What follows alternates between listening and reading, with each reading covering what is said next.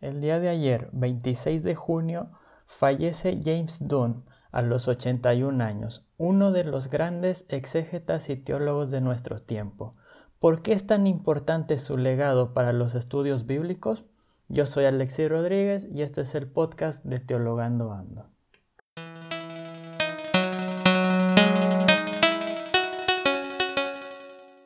¿Qué tal amigos de Teologando Ando?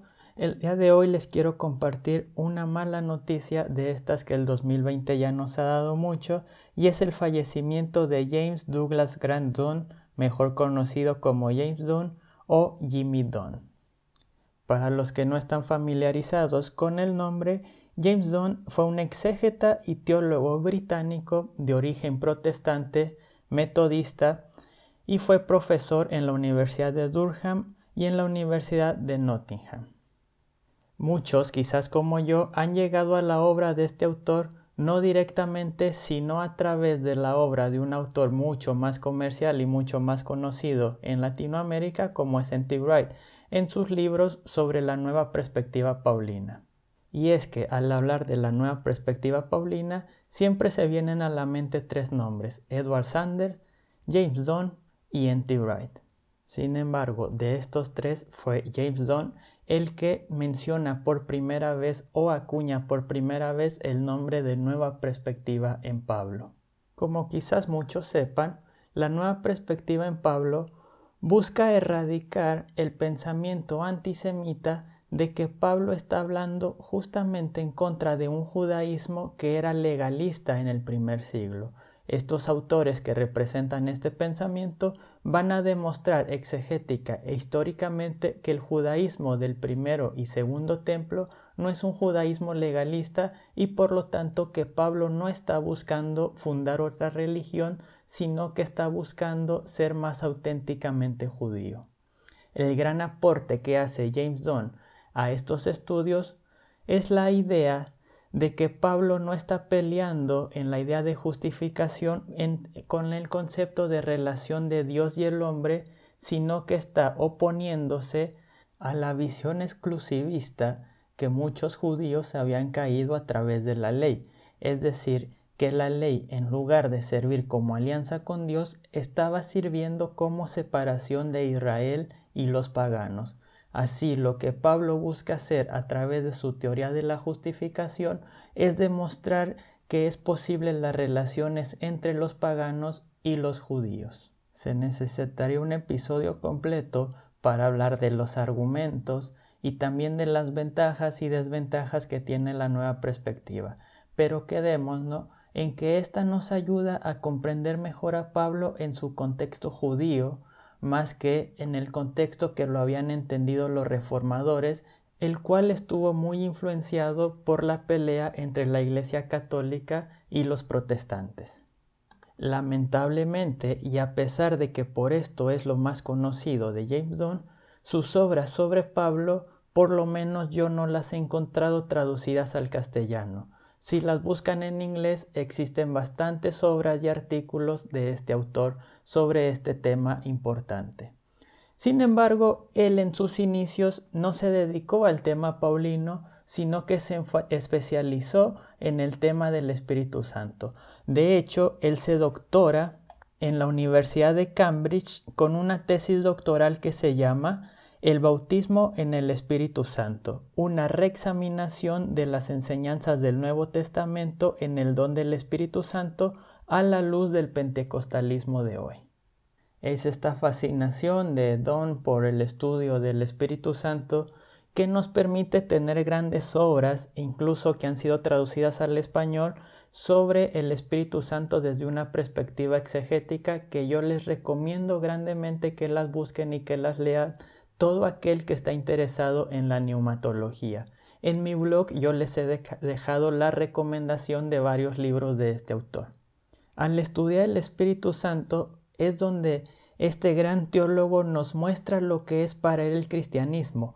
Picasa, en su libro Pensadores Cristianos, define el cristianismo de James como una exposición de la plenitud y la libertad humana. En lo personal, lo que más me agrada de este autor es que no deja su fe afuera cuando va a hacer sus estudios teológicos, sino que comprende que necesita su fe y necesita también aplicar todos los criterios metodológicos para llegar a sus conclusiones. Así, se opone a los teólogos o a los estudiosos críticos que piensan que para estudiar mejor la Biblia o para estudiar mejor el cristianismo es necesario dejar toda la fe a un lado. James Dunn siempre se consideró a él mismo un pastor y según algunos testimonios de gente que lo conoció, era muy pastoral en su forma de ser, de enseñar y de apoyar también a otros estudiantes. Si a ti, más que la Biblia, te interesa la historia, déjame decirte que también te puede interesar la gran obra de James Doom, El cristianismo en sus comienzos. Son tres tomos donde se habla de los primeros 120 años del cristianismo.